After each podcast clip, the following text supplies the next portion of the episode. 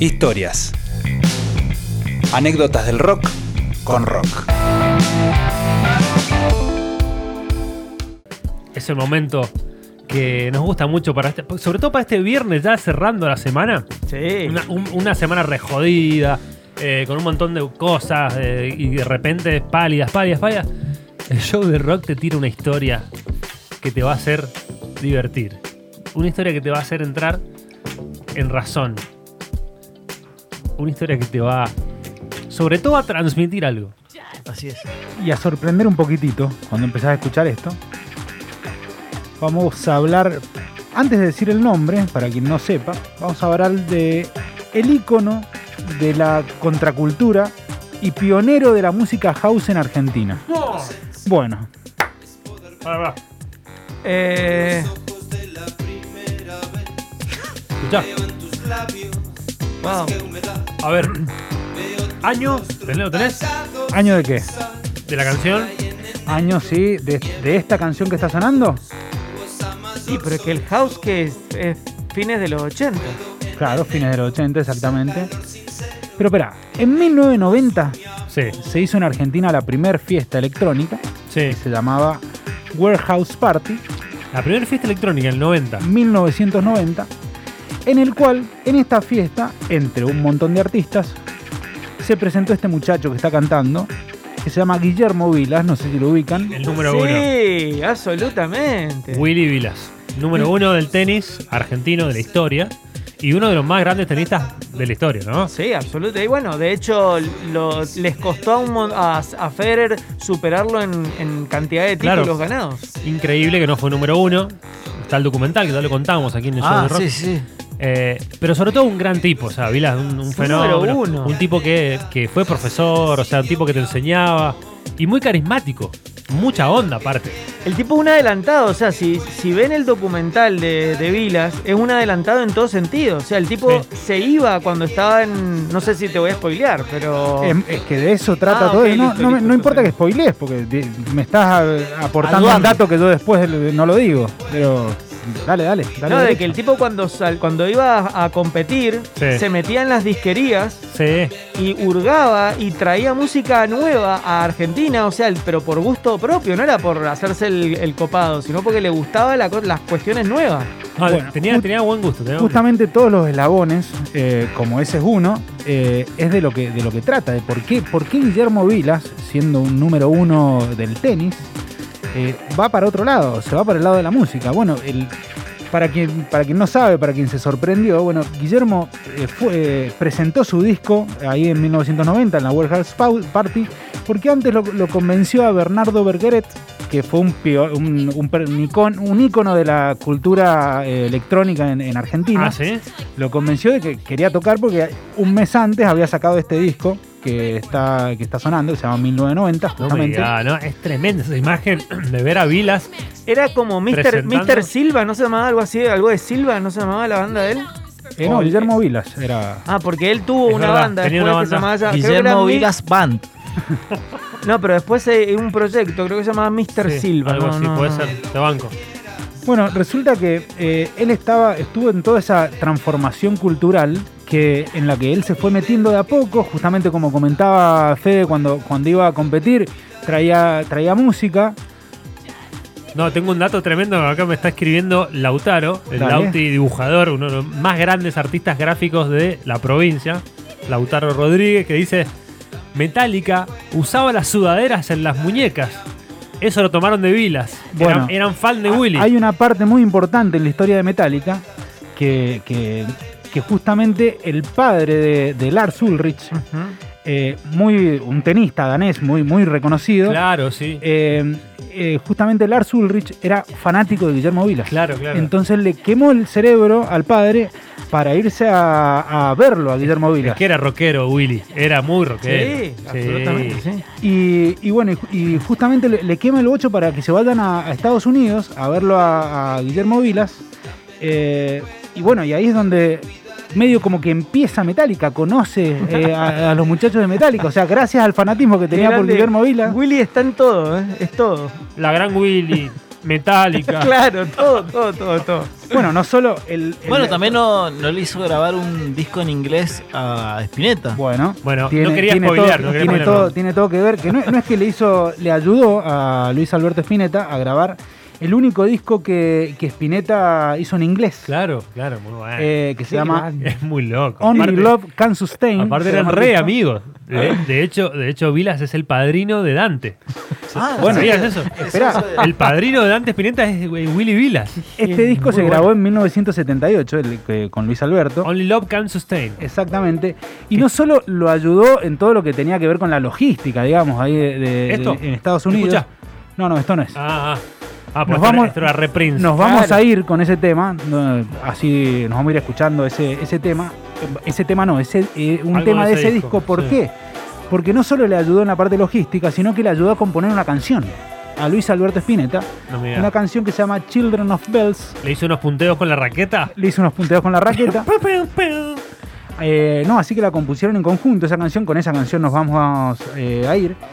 Pero bueno, no solo él, eh, él cuando, cuando iba a Buenos Aires también iba a un, a un bar moderno, se llamaba un bar muy reconocido. Me lo imagino a Vilas yendo a todos los lugares modernos. O sea, Sí, A- la vanguardia. top, o a la vanguardia, sí. eh, Bueno, ahí donde sucedían los famosos happenings. donde aparecía Claro. el Diego, cuando aparecía el Diego cada Sí. tanto.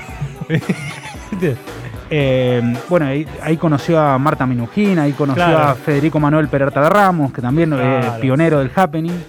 Y ahí te- empieza a entender lo que es la contracultura y empieza a cambiarle un poco la cabeza, eh, que él después eh, lo aplica en, recién decía, las vestimentas. Y bueno, la vestimenta tiene un poco que ver con la contracultura, con la, con la Sí. parte que él va, va asumiendo Número uno. y va total. cambiando. Y la Gran Willy también tiene que ver con una, con una, entre comillas, una falta de respeto a la técnica del tenis, pero es como un agregado de que después eh, lo hizo para, para- por, justamente por ir en contra, quizás. Yo tengo otro tenista músico, John McEnroe. Mac- claro, Bueno. pero se han tocado juntos. Tenía la guitarra zurda y le gustaba el grunge y Sí. hacía, tenía una banda grunge. Sí, sí. Bueno, y también eh, en John McEnroe eh, hay una, una historia muy particular que está fumando marihuana con el, el cantante de Pretenders Ah, y sí, sí. en. Wimbledon. O sea, hay una foto mejor- de ellos. La cantante de eh, Pretender. la cantante de Pretenders, exactamente. El mejor saque de todos los tiempos de McEnroe. No, sí, no. no. No, ¿cómo? No. Pete Sampras. Pete No, Sampras. pero hermoso la forma de cómo Estético puede ser, estético sí. No, estéticamente estéticamente, Pete Sampras. ¿En serio? Es que es perfecto. Sí, Ah. perfecto. De hecho, de hecho el, el símbolo de la ATP en los 90 se basaba en el movimiento que tenía Pete para hacerlo. Imagínate, la silueta era de él. Doctor Silva se llamaba la banda de, de Guillermo Vilas, acompañado por Julio Sáez, Hugo Raca y Cacho Arias. Estaba bueno. Registró canciones de ese disco en 1992. No les fue bien. No. Fue, fue re mal. Pero Sí. si vos escuchabas en día, era moderno para Ahí esa está, época. eso es. Este es un temazo. Eso es, Doctor Silva. Escuchá. Sí. Olvídate. Era lo más Milli Vanilli que teníamos. Crack, por favor. Era Willy y Vanilli. Era Bueno, Willy, Willy Vanilli. era. Mientras hacía esta música, Malini. también, por ejemplo, por ejemplo, zapaba con, eh, con Keith Richard. Claro. Estuvo sí. zapando con Keith Richard. que- ¿Quién lo parió? Diría. ¿quién? Era, era el tipo se daba todos los gustos también, Willy. Sí, bueno. Eh, Tenía esa fama. Fede, vos ubicás la banda Trigger, una banda de hard rock. Yes. Bueno, él le grabó las palmas en una canción que se llama We're Gonna Make It. Bueno, él, él grabó las palmas. Decime de que tenés las palmas, decime que las buscaste. Qué genio que es. No, o sea, está en, muchos lugares, por eso Ojo, también. no son cualquier palma, son palmas que ganaron Roland Garros. Olvídate. ¿Sabes lo que Bueno, es? y hablando, hablando de los, de, quizás de, lo- de los circuitos internacionales en los que iba, cuando se empezó a iniciar en los circuitos internacionales, eh, todos lo recordaban porque escuchaba mucho Jimi Hendrix. Al- Claro. Sí, sí, sí, de una. Eso lo hice en el documental. Sale Sí, en el sí. documental. ¿Qué Y hay hacía? ¿Llevaba, también- llevaba un grabador? ¿Cómo lo escuchaba? en- mirá, en Lo el de- vio en vivo, creo, ¿no? Él viajaba con Walkman, tenía mucho, o sea, él en los, en los Walkman. aviones usaba Walkman. Bueno, en el momento que debutó en el circuito internacional, presenció Hyde Park, el, el festival, No. el festival Sí. de- el que encabezaron pará. los Rolling Stones. Mentira. Claro, Pero no, no, la, no ese año, no el 69. No, no, no. No, no, no, el 69. Ah, en- no en fue el año- Hyde Park 69 donde estuvo donde, donde tocaron los Stones por, por primera vez sin No. Brian Jones. Sí, sí. Ese fue. O sea, Ah, él, espera, espera. Él era al- en el año 68. Estuvo en todos lados. Él en el año 68 tenía 18 años de edad Claro. y era número uno del tenis. De- de, de del su tenis. categoría. De los De juniors. Junior, Junior. Junior. De Argentina, de Argentina era número Ah, uno. número uno de Argentina. Bueno, al Bueno, año siguiente Puede fue. ser que haya ido a jugar a Wimbledon. No, no, no, pero es que al año siguiente fue a Hyde Park y presenció ese show que vos estás diciendo de los Rolling Stones. Y Qué firme, Will. ¿y querés Hay que, te diga, querés que te cante retruco? Gustock. Sí, También la estuvo en que- Gusto. Esa es la que iba a decir. Esa no Sí, por eso sabía que le había visto a Hendrix No. en vivo. No sé si en, en el Guape, documental, che, guape, en no. el documental, el tipo eh, gana el US Open Sí. y se queda un par de días más porque él quería ir a el sitio en donde se había eh, hecho el festival de Gusto, que es en el estado de Nueva York, Sí. Y, y se pierde dos días, nadie sabía dónde estaba y el tipo ido en auto a, el- al, digamos, al predio en donde se hizo Gusto. O sea, el muy musical, muy musical. ¿Y qué es? ¿Solo? ¿Qué- qué- ¿Habrá tenido su crew?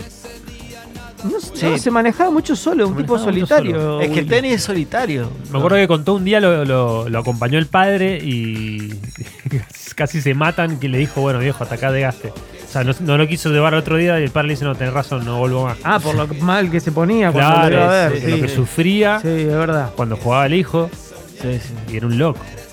Qué crack. por Qué crack. Bueno, estuvo en muchos lugares. Otra de, la- de las cosas particulares que hizo en, en- en el canal reconocido ATC, tuvo un, un canal, un programa, eh, donde él presentaba videos musicales internacionales. No, ¿en serio? También.